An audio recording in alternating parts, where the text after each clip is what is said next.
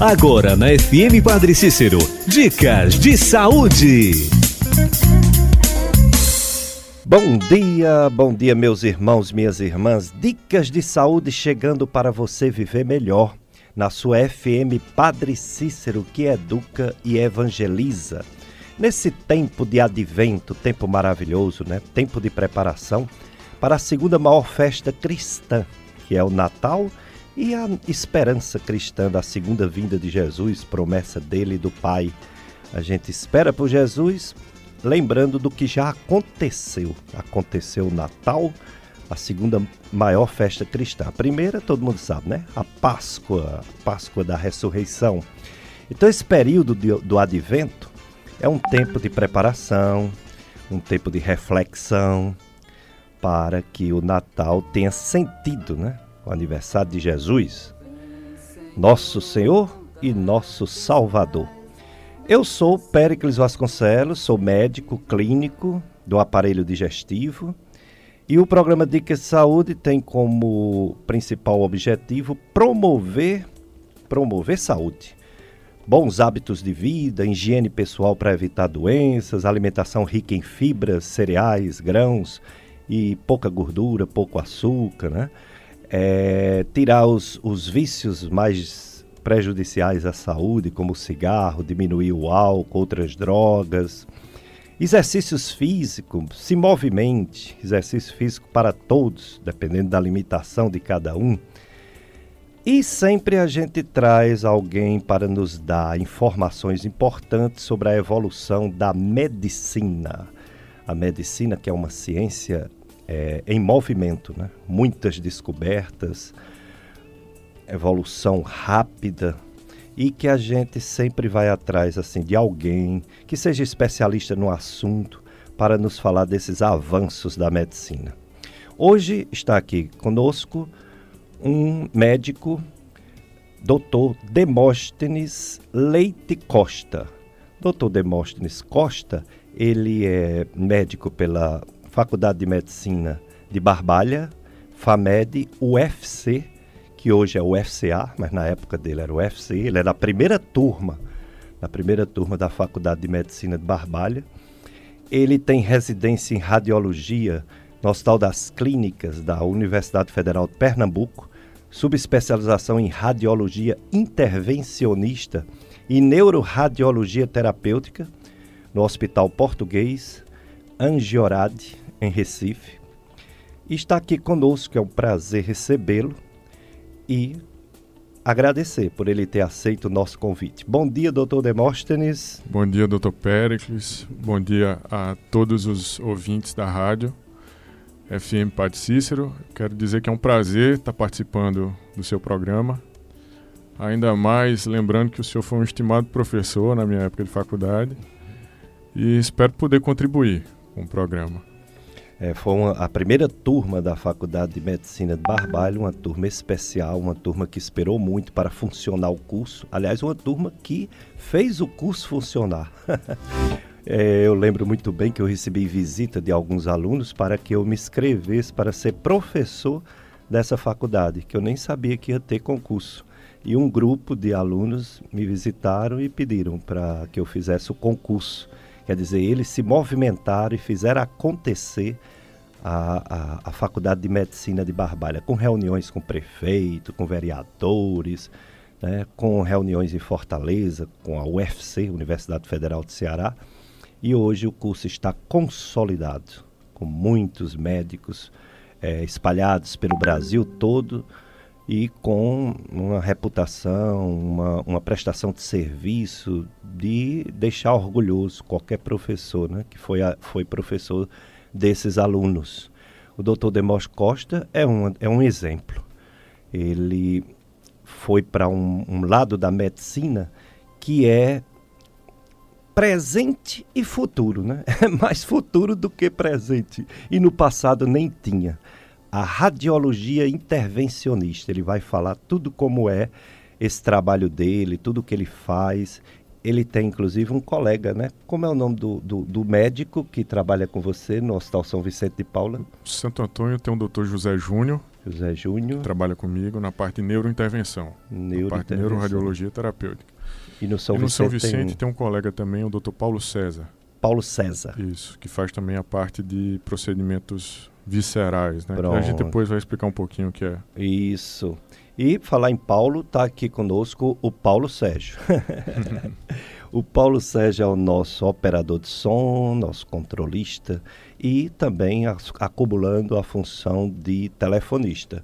Você pode ligar 3512 2000 e tirar suas dúvidas sobre radiologia, sobre tudo que o Dr. Demóstenes Costa vai falar.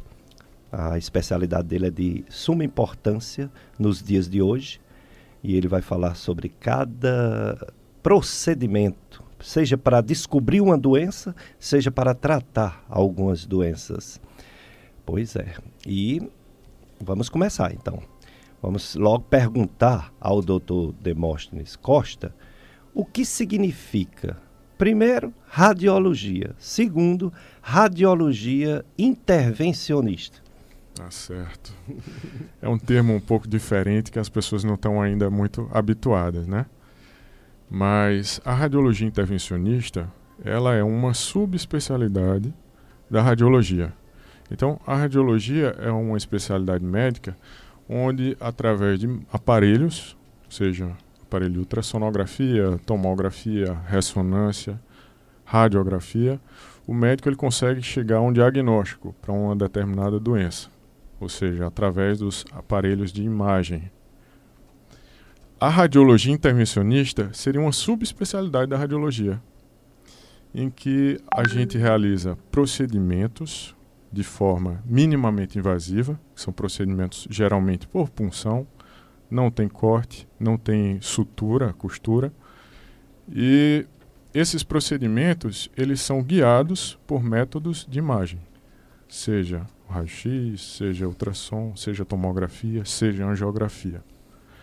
Então, basicamente isso, é uma subespecialidade da então, radiologia. antes de fazer a radiologia intervencionista, o profissional médico, depois de formado em medicina, ele faz primeiro a residência médica em radiologia, né? Isso, exatamente, exatamente. Esse é um dos caminhos, né? É o caminho mais comum. Então você faz a residência em radiologia, que são três anos, e na sequência você faz a residência de radiologia intervencionista, que são mais dois anos. Então você Exatamente pode isso. ir direto para a radiologia intervencionista? Não, não é possível. Da- sem, sem ter. Tem, tem os cursos de pré-requisito. Ou você vai para a radiologia intervencionista a partir da radiologia, ou seja, você faz a residência em rádio, radiologia e depois vai para a intervenção, ou neurocirurgia ou cirurgia vascular. São as três especialidades que dão acesso à, à radiologia intervencionista. Muito bem, então hoje a gente vai saber tudo sobre radiologia, radiologia intervencionista e também essa subespecialidade neuroradiologia terapêutica. Fale logo, doutor, doutor Demóstenes, o que é essa neuroradiologia terapêutica? Olha, é, a neuroradiologia terapêutica é uma área específica da radiologia intervencionista, uma área de atuação específica para as doenças, sobretudo vasculares cerebrais. Então, a neuroradiologia terapêutica ela trata de aneurismas, ela trata de AVC, ela auxilia no tratamento de alguns tumores também. Então, é uma área é, direcionada para o tratamento das, das patologias vasculares cerebrais. Muito bem, então hoje a gente vai saber tudo sobre radiologia e radiologia intervencionista com o Dr. Demóstenes Leite Costa. Como eu falei, o Dr. Demóstenes é um médico, um médico que se formou na primeira turma da, do curso de Barbalha da FAMED, UFC, na época UFC, Universidade Federal do Cariri. E aí, depois de formado, o Dr. Demóstenes foi fazer radiologia, é, radiologia em Recife, a residência, Hospital das Clínicas, Universidade Federal de Pernambuco. Aí depois a subespecialização em radiologia intervencionista e essa neuroradiologia terapêutica. E aí vem os procedimentos que ele faz, né? Diversos procedimentos que ele vai falar é, por exemplo, embolização de aneurisma cerebral. Né? O aneurisma cerebral ela é uma coisa assim que se não for tratado pode acontecer um desfecho trágico e ele faz esse tratamento. Aliás, embolização de várias, é, várias outras regiões do corpo. Faz também a, a quimioembolização de fígado, faz também as biópsias, biópsia de tumores, por exemplo, tumor de pulmão, biópsia de fígado sem precisar operar o paciente, porque aqui no Cariri, eu ainda peguei um, um médico que tinha agulha de Shiba uhum. e fazia a biópsia percutânea, uhum. guiada por ultrassom.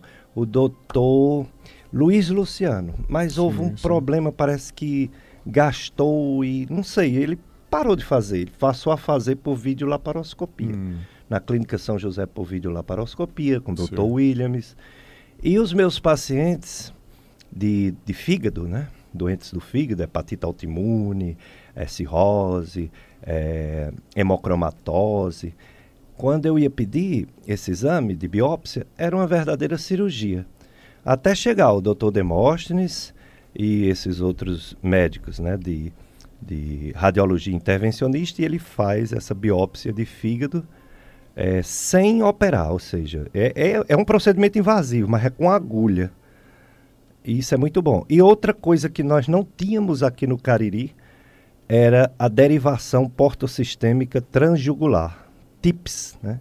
E também o doutor Demóstenes faz esse procedimento. Que maravilha. Vamos começar pela biópsia de fígado, que é minha área. Eu enviei agora recentemente para você um, um, paciente e, por coincidência, por coincidência não, esse paciente, a irmã dele, oh meu Deus, assim, esse paciente, a esposa dele, tem um irmão que é meu afilhado, uhum. o Isaac, que ele tem um problema de fígado, a hepatite autoimune. É, e ele se submetia de dois em dois anos a fazer essa cirurgia. E ele faz quatro anos que ele não aparece lá no consultório com medo de eu pedir. Quando esse cunhado dele fez o exame com você, agora, lá no, se não me engano, no São Vicente, São né? Vicente, ele disse que é uma coisa simples, rápida, pouco tempo de hospital e a irmã dele disse, ou a esposa dele disse assim: ah, agora o Isaac vai voltar a fazer a biópsia hepática, porque ele não queria submeter à cirurgia e agora tem o exame sem a cirurgia. Como é, doutor Demóstenes, nessa biópsia hepática, como é que você vai buscar um pedaço do fígado lá dentro sem abrir a, a barriga da pessoa? Isso, doutor Pericles. É, realmente, é, antes era feita a biópsia de uma forma cirúrgica, né? Então o paciente precisava se internar, era feito um corte, lá iam no fígado e retiravam por, de uma forma cirúrgica um, um, pedacinho do fígado e o paciente precisava passar um, dois dias internado, né? E tinha um pós-operatório, que porque era uma cirurgia. Hoje, é, como é que é feito? O procedimento de biópsia hepática é um procedimento que algumas vezes é realizado para diagnosticar um nódulo hepático, uma doença hepática específica, uma, uma, uma formação expansiva hepática, né, que pode ter várias etiologias, desde inflamatória, tumoral benigna ou outras mais, né? E também a gente realiza, como o caso que o senhor acabou de falar, é a biópsia do próprio parênquima, do tecido hepático normal, vamos, vamos dizer assim, né? Então, a biópsia ela é feita geralmente sob anestesia local. Então a gente faz uma anestesia no trajeto com agulha muito fina. Isso tudo sendo guiado em tempo real por ultrassom. Após essa anestesia local, não é anestesia que o paciente precisa dormir ou precisa, é, enfim, colo colocar um tubo na boca, que é a anestesia geral, né? Então, através da anestesia local, a gente faz um pequeno furinho que nem ponto leva e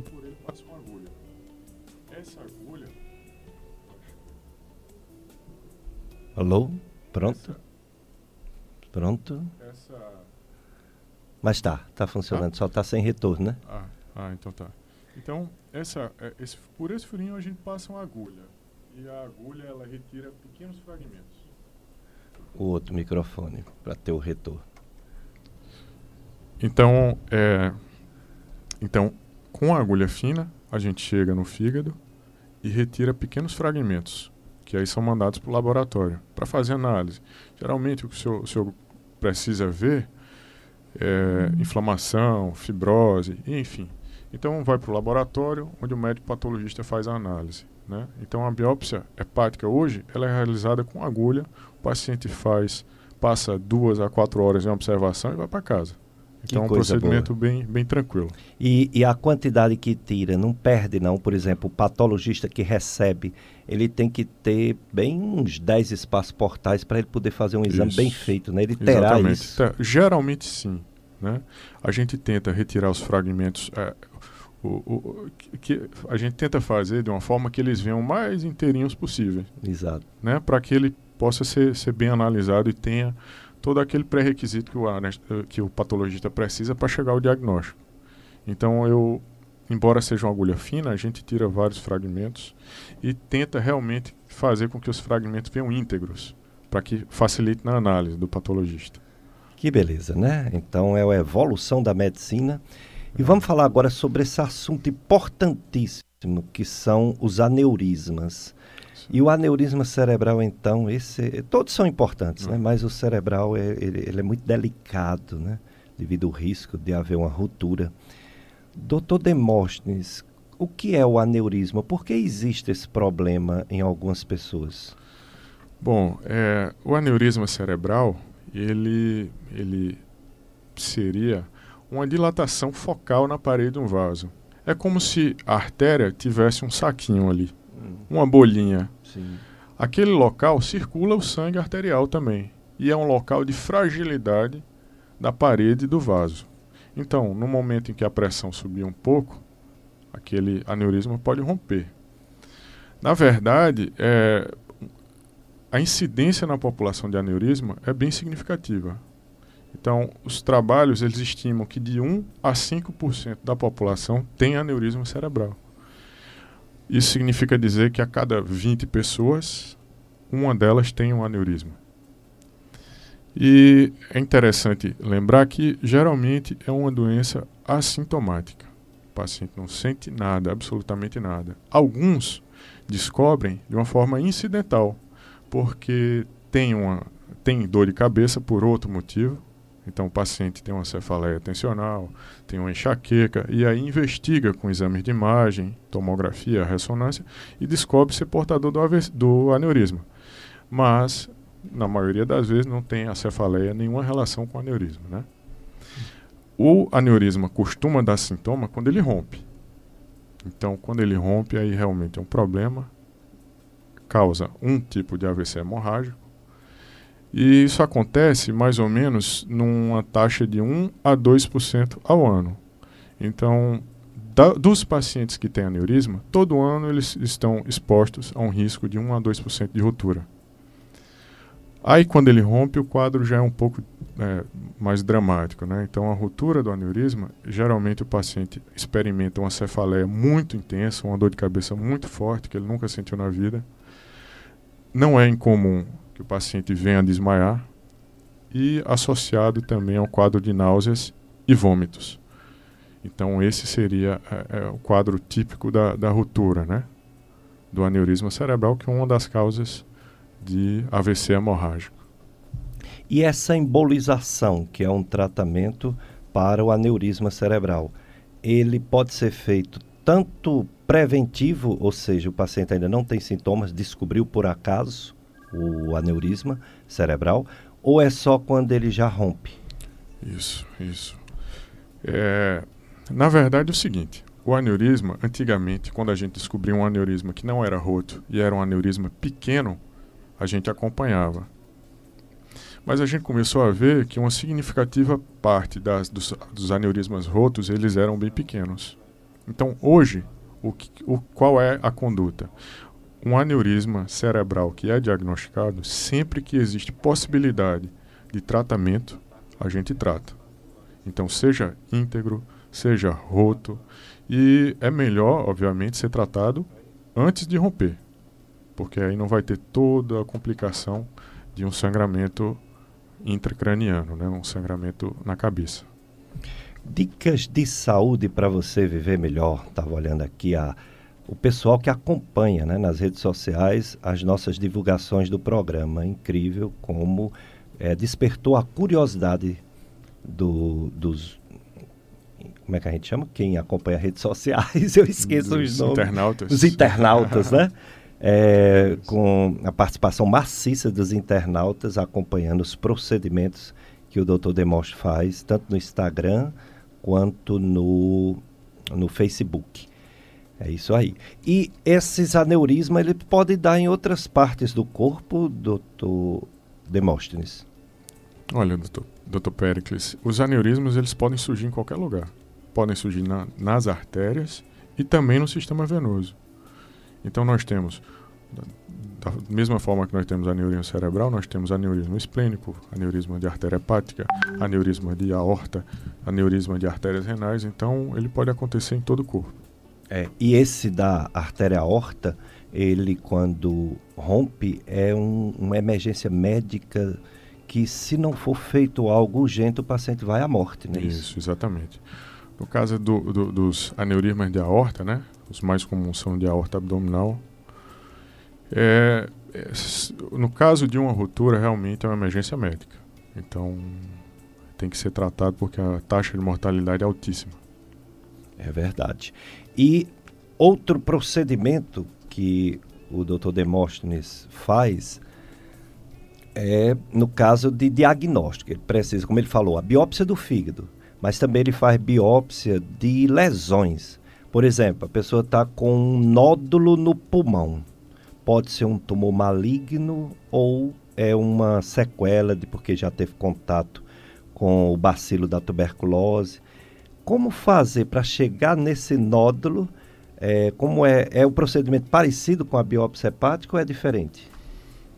Bom, é, é um é, na verdade a técnica é semelhante, né? Então a gente só expande para um órgão ou para o outro, mas o que é que diferencia? Basicamente é o seguinte, o pulmão, ele geralmente a biópsia hepática a gente faz guiada por ultrassonografia, porque o fígado é um órgão sólido e a gente tem uma excelente visão através da ultrassonografia. A gente guia em tempo real. No pulmão, a gente se utiliza da tomografia, que é o melhor exame para diagnosticar as doenças pulmonares. E aí, em tempo, uh, a gente vai acompanhando lentamente a progressão da agulha até chegar ao nódulo, a gente faz uma marcação antes do exame, uma medição, calcula o ângulo que a gente tem que entrar e a punção ela é feita então guiada por tomografia. Isso seria basicamente o que, o que iria mudar, né? De um procedimento para o outro. Muito bem. É, Paulo Sérgio, vamos para o nosso apoio cultural, não é isso? Agora e depois vamos voltar a fazer mais perguntas para o Dr. Demóstenes Leite Costa, ele que é radiologista intervencionista e neuroradiologia terapêutica, neuroradiologista terapêutica. E você ouvinte, eu sei que o assunto é um pouco fora do que a gente fala aqui, né? A gente fala muito de gripe, de resfriados, de é, gastrites, de pneumonias, o assunto está saindo um pouco né, dessas coisas mais frequentes, mas saiba que são coisas importantes. Embolização de aneurisma, daqui a pouco ele vai falar de mioma uterino e outras doenças, né? E você pode participar, como já está começando a chegar aqui. Alguns, é, algumas perguntas já estão tá começando a chegar na segunda parte do programa. Então daqui a pouco a gente volta com mais dicas de saúde. Dicas de saúde. Voltamos a apresentar Dicas de Saúde.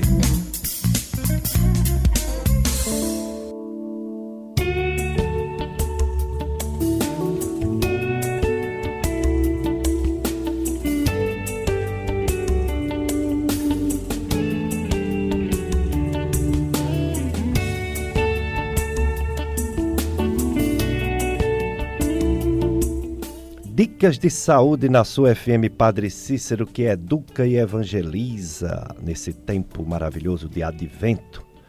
Né? Lembrança do que já aconteceu, Natal, esperança do que vai acontecer, a segunda vinda de nosso Senhor e Salvador Jesus Cristo. E o pessoal participando, né? A, a, A dona Maria de Lourdes, ela mandou alô, ela é da Vila Santo Antônio, parabeniza o programa Dica de Saúde e deseja a todos um Feliz Natal. Para você e sua família também, dona Maria de Lourdes. Tem um áudio, Paulo Sérgio, vamos ouvir? Olá, bom dia, Péricles. Desejo um alô especial a você, a todos desse programa. Também desejo, desde já, desejo um Feliz Natal cheio de realizações, paz e tudo quanto for bom para você, toda a sua família todos que faz essa rádio maravilhosa, ao Antônio Luiz e família, a Cláudia Araújo também, Elaine Rodrigues Vila Mirage. Oh, Elaine, ainda sentindo muito a perda de nossa amiga Dona Mocinha, né? Dona Maria de Freitas, Dona Mocinha que faleceu, era um ouvinte desde o primeiro programa Dicas de Saúde em 1996. E a gente ainda de luto pela perda de Dona Mocinha da Vila Mirage, Caririaçu. Um abraço para todos vocês da Vila Mirage e para sua família, viu, Elaine? É, já a, a Nathalie, do bairro Franciscano, ela pergunta para o doutor Demóstenes Costa se uma ansiedade, um estresse grande pode causar um aneurisma cerebral, doutor Demóstenes. Bom, é, Nateli, não é isso? Nateli, é. é. Na verdade, assim, não. Essa é uma pergunta até comum. Não existe uma correlação direta entre a ansiedade e o aneurisma cerebral. Entretanto, é, existem alguns fatores de risco que a gente pode evitar e que estão relacionados a, ao surgimento e à ruptura de um aneurisma cerebral. No caso, é, a pressão alta é um fator de risco, o tabagismo é um fator de risco, assim como também o alcoolismo. Então são os três fatores de risco evitáveis. Então você pode evitar fumar, evitar a ingestão de bebida alcoólica em excesso e obviamente um controle pressórico adequado, né? Já tem outros fatores que a gente não pode evitar, como por exemplo as doenças do colágeno, que seria um dos elementos da estrutura da parede vascular. Então, às vezes, uma parede ela é fraca porque os componentes dela são mal formados ou deficientes. E isso aí predispõe à formação do aneurisma, mas isso aí não é, não é um fator de risco evitável. Doutor Demóstenes, diante de um aneurisma que rompeu, que é o, o AVC hemorrágico, não é isso? Isso. É, qual, a, qual a melhor conduta porque em um momento é cirúrgico e outro momento é embolização. Qual a diferença? Isso. Bom, doutor Pericles, é, na verdade, na suspeita de um AVC, o ideal é levar para uma unidade que atenda AVC, especializada naquilo. Aqui a gente tem o Hospital Regional do Cariri, e nós temos Inclusive hospital... é o único que faz o tratamento trombolítico Trombólise... do AVC isquêmico, né? Exatamente. O Hospital Regional do Cariri. Exatamente. E no futuro já está sendo montada uma na, no Hospital é, de Barbalha, no Santo Antônio. No Santo Antônio, que bom. Mas é, o, o, qual a necessidade de ir para um centro desse? Porque nem todo AVC é decorrente de um aneurisma cerebral. Na verdade, apenas 3 a 5% dos AVCs são decorrentes do aneurisma. O AVC ele é dividido em AVC isquêmico, que é quando a artéria obstrui por um coágulo, e AVC hemorrágico, que é quando há uma ruptura de um, algum vaso cerebral. O AVC isquêmico ele responde por 80% dos casos, enquanto que o hemorrágico apenas 20%. Uma pequena parcela do AVC hemorrágico é decorrente do aneurisma. Então tem que haver essa triagem. Com relação ao procedimento é, cirúrgico, realmente existem as duas opções para o tratamento do aneurisma. Procedimento cirúrgico convencional, que é se, aquele procedimento tradicional onde se faz um corte, retira o osso, chega lá através de uma dissecção no aneurisma e coloca um clipe metálico. É como se fosse um pegadorzinho de roupa. Um clipe é mesmo. Um clipezinho mesmo. No colo do aneurisma, na raiz dele. Para excluí-lo da circulação, né? Já a embolização, ela é feita através de um cateterismo. Do jeito que é feito um cateterismo cardíaco, só que ao invés de ir para o coração, obviamente, a gente direciona o catéter para a cabeça. Chegando na cabeça, a gente localiza o aneurisma.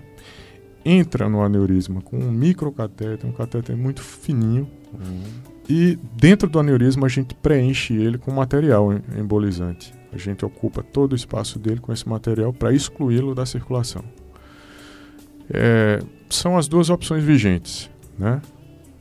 A embolização nem sempre pode ser realizada. Então, geralmente, quando não pode ser realizada a embolização, é feita a cirurgia. E vice-versa, tem algumas circunstâncias que também não pode ser feita a cirurgia, e aí é feita a embolização. Geralmente, essa decisão ela é tomada em equipe, com o pessoal da neurocirurgia. Geralmente, a gente discute os casos e vê qual é a melhor opção para aquele caso específico do paciente. Mas nos AVCs hemorrágicos outros, que o aneurisma só é uma pequena parte, não se faz embolização nos outros AVC hemorrágicos? Veja só, o, o, caso mais comum do AVC hemorrágico, na verdade, é a ruptura de pequenas artérias por pressão alta. Então, nesse caso, realmente a gente não tem o que fazer. A gente não pode ajudar, infelizmente. Mas no caso de aneurisma, no caso de malformações arteriovenosas, que são um, um enovelado vascular mal formado no cérebro. Então, nesses casos, a gente pode ajudar com a embolização. Mas, é, volto a dizer, grande parte das, dos AVCs hemorrágicos é decorrente de outras causas. Então, a gente acaba não podendo ajudar com a radiologia intervencionista. Entendo. Um, um, ouvinte que deseja bom dia, bom dia para você também. Ele pergunta ao Dr. Demontier se Dr. Demontier faz um exame de fígado chamado elastografia com fibroscan. Esse exame nós não temos aqui no Cariri, não é, doutor Demontier? Não é que eu saiba, não que eu saiba, doutor Pericles. É, chegou exame... em Fortaleza há pouco exatamente, tempo. Exatamente, exatamente é. isso. E esse exame, eu sei dessa parte do fígado porque eu sou médico de fígado, né? Eu estudo muito o fígado. Embora seja um exame não invasivo e a biópsia é um pouco invasiva, ela não é igual à biópsia. A biópsia é um exame capaz de descobrir doenças, estágios de doenças, muito melhor do que a elastografia, não é isso? É, a biópsia é, seria considerado padrão ouro, né? Padrão então você ouro. tem um fragmento daquilo, daquele tecido, para analisar é, no microscópio pelo patologista. Então a biópsia realmente é o padrão ouro. Sempre que a gente vai comparar esses outros exames, a gente compara com o resultado do anátomo patológico, do histopatológico. Né? Que, é a indicação é... dessa elastografia é quando, é, por exemplo, o paciente não tem condição de fazer a biópsia, mas isso é tão raro, né? Uhum. Quando tem um distúrbio de coagulação uhum. importante, quando está, vamos dizer, em coma, né? O paciente coma do fígado, né? Uhum. Aí se faz a elastografia porque não é invasivo. Ou então quando a patologia é menos grave, como por exemplo uma, uma gordura no fígado, que o médico quer saber se já está inflamado, esteatohepatite, né? Mas realmente, padrão ouro é a biópsia para levar o material para o médico patologista, né? Esse mesmo ouvinte, ele pergunta se o doutor Demóstenes Costa atende por um plano chamado ISEC no Hospital São Vicente de Paulo. Olha, a gente está atendendo os convênios que são atendidos no, no Hospital São Vicente, a gente está, está atendendo sim, doutor Péricles. E ele faz uma pergunta, vamos ver se eu sei, eu acho que eu não sei bem. vamos ver se o doutor Demostre sabe, porque fugiu um pouquinho tanto da área de clínico como na área de radiologia. Não, na área de radiologia até que não saiu muito não. Ele pergunta qual o exame mais detalhado para ver o tamanho de uma hérnia inguinal, uma hérnia na virilha. Veja só, a, as hérnias geralmente a gente avalia ou por ultrassonografia, que geralmente é o primeiro exame a ser realizado, um exame que não emite radiação nenhuma e que consegue dar é, nas, em mãos experientes um, um, um, resultado bastante detalhado. E uma outra opção seria o estudo tomográfico também. A gente consegue ver com muita nitidez o conteúdo herniário no estudo tomográfico, se tem alças intestinais ou não é, nessa hérnia, né? A próxima pergunta para o doutor Demóstenes, eu acho que o, o, ouvinte deve ter ligado agora, ele não ouviu o doutor é, Demóstenes já falar sobre isso, mas o doutor Demóstenes pode repetir. Ele pergunta, é possível ter um aneurisma e não saber nada sentir? É uma boa pergunta, realmente. É, veja só, é, 1 a 2, 1 a 5% da população tem um aneurisma cerebral e não sente absolutamente nada na maioria das vezes. Então é um número bastante significativo. Se a gente trocando em miúdo, seria a cada 20 pessoas, uma tem um aneurisma e não sabe que tem. E usualmente, geralmente, o aneurisma é completamente assintomático. A pessoa não tem nenhum sintoma. Muitos têm uma dor de cabeça, mas na maioria das vezes não tem relação direta com o aneurisma. Essa dor de cabeça vai ser o meio que ele vai investigar e de repente é, vai encontrar. Vai ser um achado incidental, não tem relação de causa e efeito. Muito bem. Agora, assim, uma outra, um outro procedimento que o, o, o Dr. Demóstenes faz me chamou muita atenção porque o mioma no útero é muito comum. As mulheres têm muito miomas e a maioria não precisa nem se preocupar. Eles são pequenos, né? Eles são pequenos, eles raramente evoluem, raramente cresce muito, raramente sangra, mas pode acontecer tudo isso, né? Crescer, sangrar, complicar. Aí tem também embolização de mioma uterino, doutor Demóstenes? Isso, isso, doutor Pericles. É, como o senhor falou, a, a incidência é altíssima de mioma na população feminina, né? Então é muito comum. Entretanto, a minoria deles causa algum problema para a mulher. Geralmente ele não causa sintoma, não causa nenhum problema maior. E a história natural dele costuma ser, depois da menopausa, ele evoluir, ele regredir. É muito comum isso acontecer. É, nos casos de miomas sintomáticos, então aí tem uma série de opções terapêuticas. Geralmente se começa com terapia medicamentosa, algumas vezes é possível, é, é, é necessário se realizar cirurgias que podem ser miomectomia ou a histerectomia, que seria a retirada apenas do mioma, ou a retirada do útero como um todo. Isso no caso de sintomas, né? Geralmente esses pacientes, eles têm um sangramento menstrual excessivo, muitas vezes têm anemia, às vezes alguns sintomas decorrentes da compressão do útero na bexiga, por exemplo, ou em outros órgãos, o paciente começa a fazer, fazer xixi, a paciente, com frequência, muito, muita frequência. Então, o que indica o tratamento do mioma são os sintomas. E a, a embolização é uma opção ao tratamento, que é uma opção minimamente invasiva, é feita através também de um cateterismo, é uma punção arterial que é feita na virilha, na região da virilha da paciente, e a gente consegue cateterizar a artéria do útero e chegar exatamente na artéria que nutre o mioma. Chegando lá, a gente vai ocluir essa artéria e essa oclusão faz com que o mioma comece a evoluir, porque não está chegando nutriente pela corrente sanguínea. E esse mioma começa a reduzir a gente tem uma expectativa, quando a gente emboliza mioma uterino, de uma redução de cerca de 40 a 50% do volume uterino. Então o útero ele realmente diminui bastante. E uma melhora sintomática em 85 a 90% dos pacientes. Então, um procedimento bem. que tem ajudado muito. Demais. Vale também ressaltar que, ah, caso esses pacientes que não tenham uma boa resposta, eles não, não tem contraindicação a fazer um procedimento cirúrgico depois, enfim, ou uma nova embolização.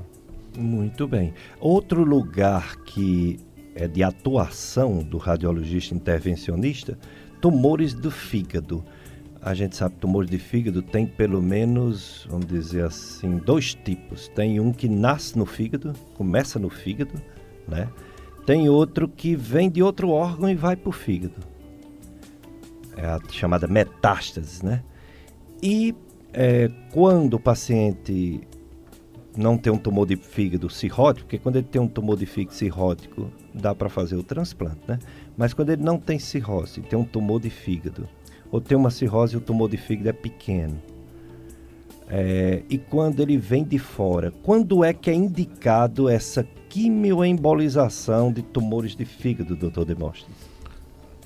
Certo. Bom, a, a, como o senhor falou, a indicação mais comum da quimioembolização hepática seria o tumor próprio do fígado, primário mesmo, sobretudo nos casos de cirrose, e pacientes que não estão, não são candidatos a um, uma terapia curativa, como é o caso da, do transplante, como é o caso da ressecção, e também existe um, uma técnica que chama-se ablação, que seria um, queimar o tumor né, através de uma punção.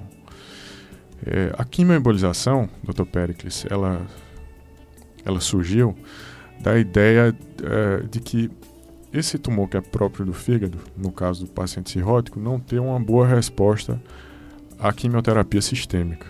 Exato. Então, alguns médicos no Japão começavam a fazer o cateterismo do fígado para injetar quimioterápico diretamente na artéria do tumor.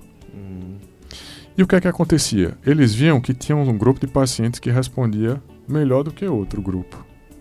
Quando eles investigavam o que havia acontecido, esse catéter que eles tinham deixado, eles deixavam fazendo uma infusão lenta, deixavam o catéter na artéria. Então ali, aquela artéria às vezes trombosava. Então quando a artéria ocluía, junto com o quimioterápico, após a, a injeção do quimioterápico, a resposta era melhor. Sim. Então, a, a, o racional do procedimento é a gente injetar o quimioterápico junto com partículas e a gente promover um efeito duplo. A gente consegue injetar bastante quimioterápico local, que não tem muito efeito sistêmico, mas tem um efeito muito forte no tumor, porque é na própria artéria que nutre o tumor. E, ao mesmo tempo, a gente oclui esses, esses ramos que nutrem o tumor. Então, o tumor ele sofre de duas formas. Uma, porque deixa de chegar sangue, nutrientes para o tumor crescer, e porque tem uma ação citotóxica do quimioterápico, ação local. Então, esse seria o racional do procedimento de quimioembolização hepática. Muito bem, estamos aprendendo também sobre isso.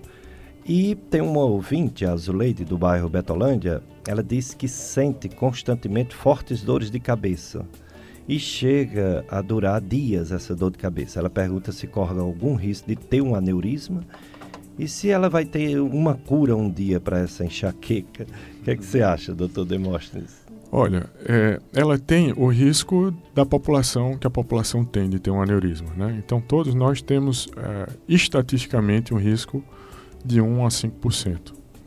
Isso é o risco coletivo. Né?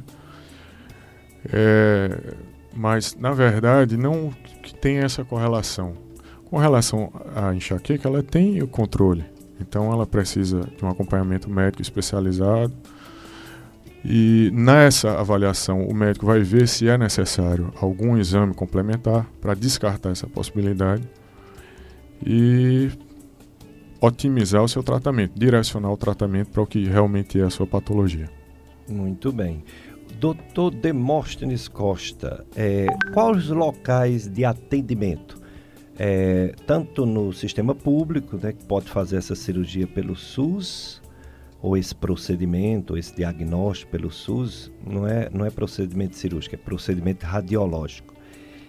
É, e qual local em que se pode conversar com o doutor Demóstenes, fazer uma consulta? Qual o endereço?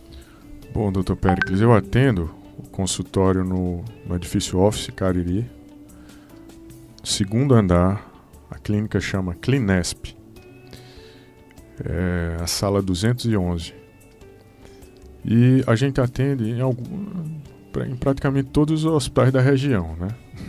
Até no regional, né? É, no regional a gente presta um serviço. Isso. É. E São Vicente e Santo Antônio? São só Vicente, São Vicente? Sim, São Vicente e Santo Antônio. Os, na verdade, uma parte dos procedimentos é disponível pelo SUS. Isso. As angiografias diagnósticas. Então, as arteriografias, as angiografias cerebrais, as arteriografias de membros, ela, elas são, são disponíveis pelo SUS. Uma grande parte do, dos tratamentos por convênios e particulares. Muito bem.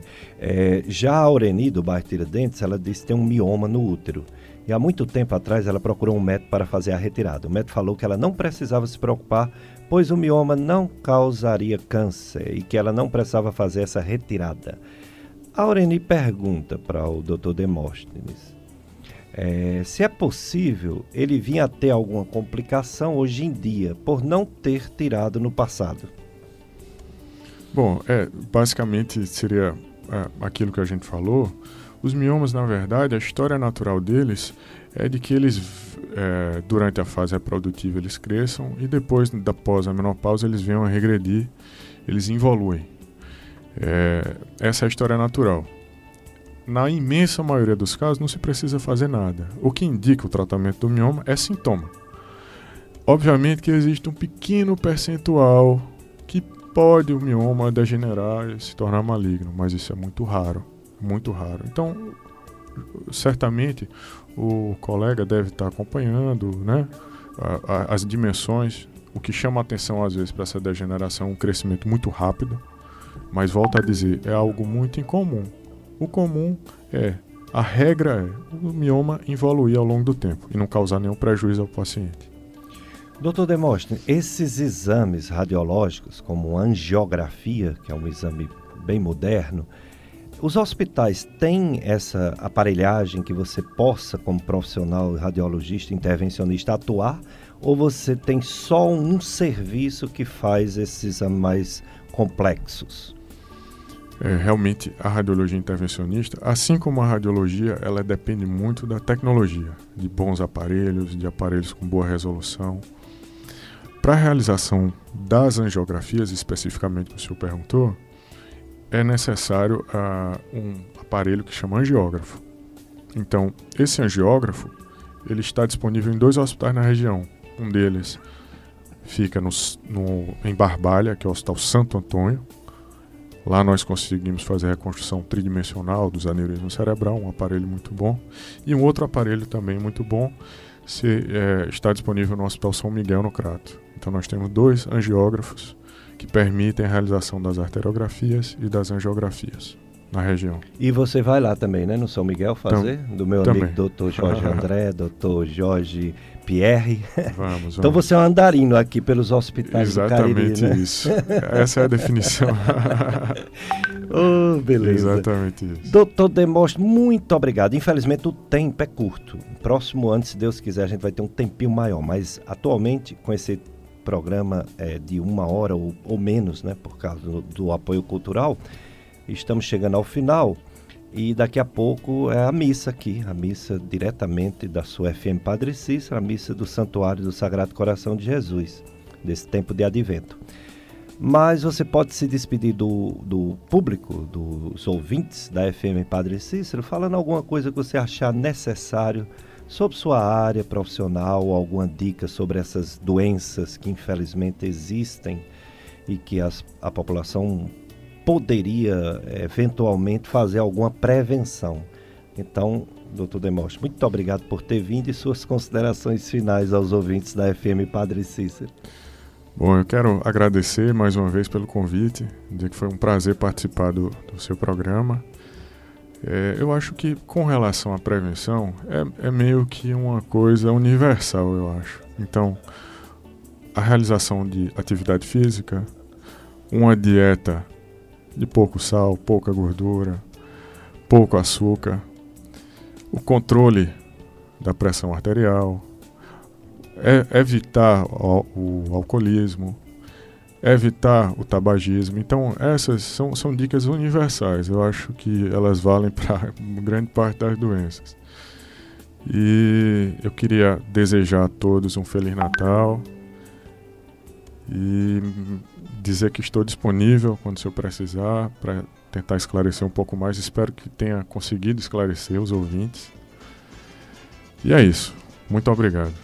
Eu que agradeço, doutor Demóstenes. O programa foi bem generalizado para a gente entender a sua área de atuação, a sua especialidade, mas depois a gente pode fazer um só sobre aneurisma, né? outro só sobre biópsias, mais específico, né? Obrigado, Paulo Sérgio, sempre aqui conosco, nos dando esse apoio fundamental para o programa Dicas de Saúde. A sua FM Padre Cícero breve estará em novas instalações você pode vir aqui nos visitar, olhar as novas instalações da sua FM Padre Cícero. Vocês vão ficar com a missa.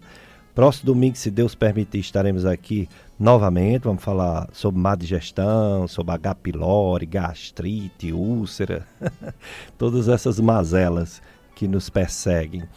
E desejo a todos né, um domingo santo, uma semana cheia de paz, cheia de Deus. Um abraço para todos. A FM Padre Cícero apresentou Dicas de Saúde.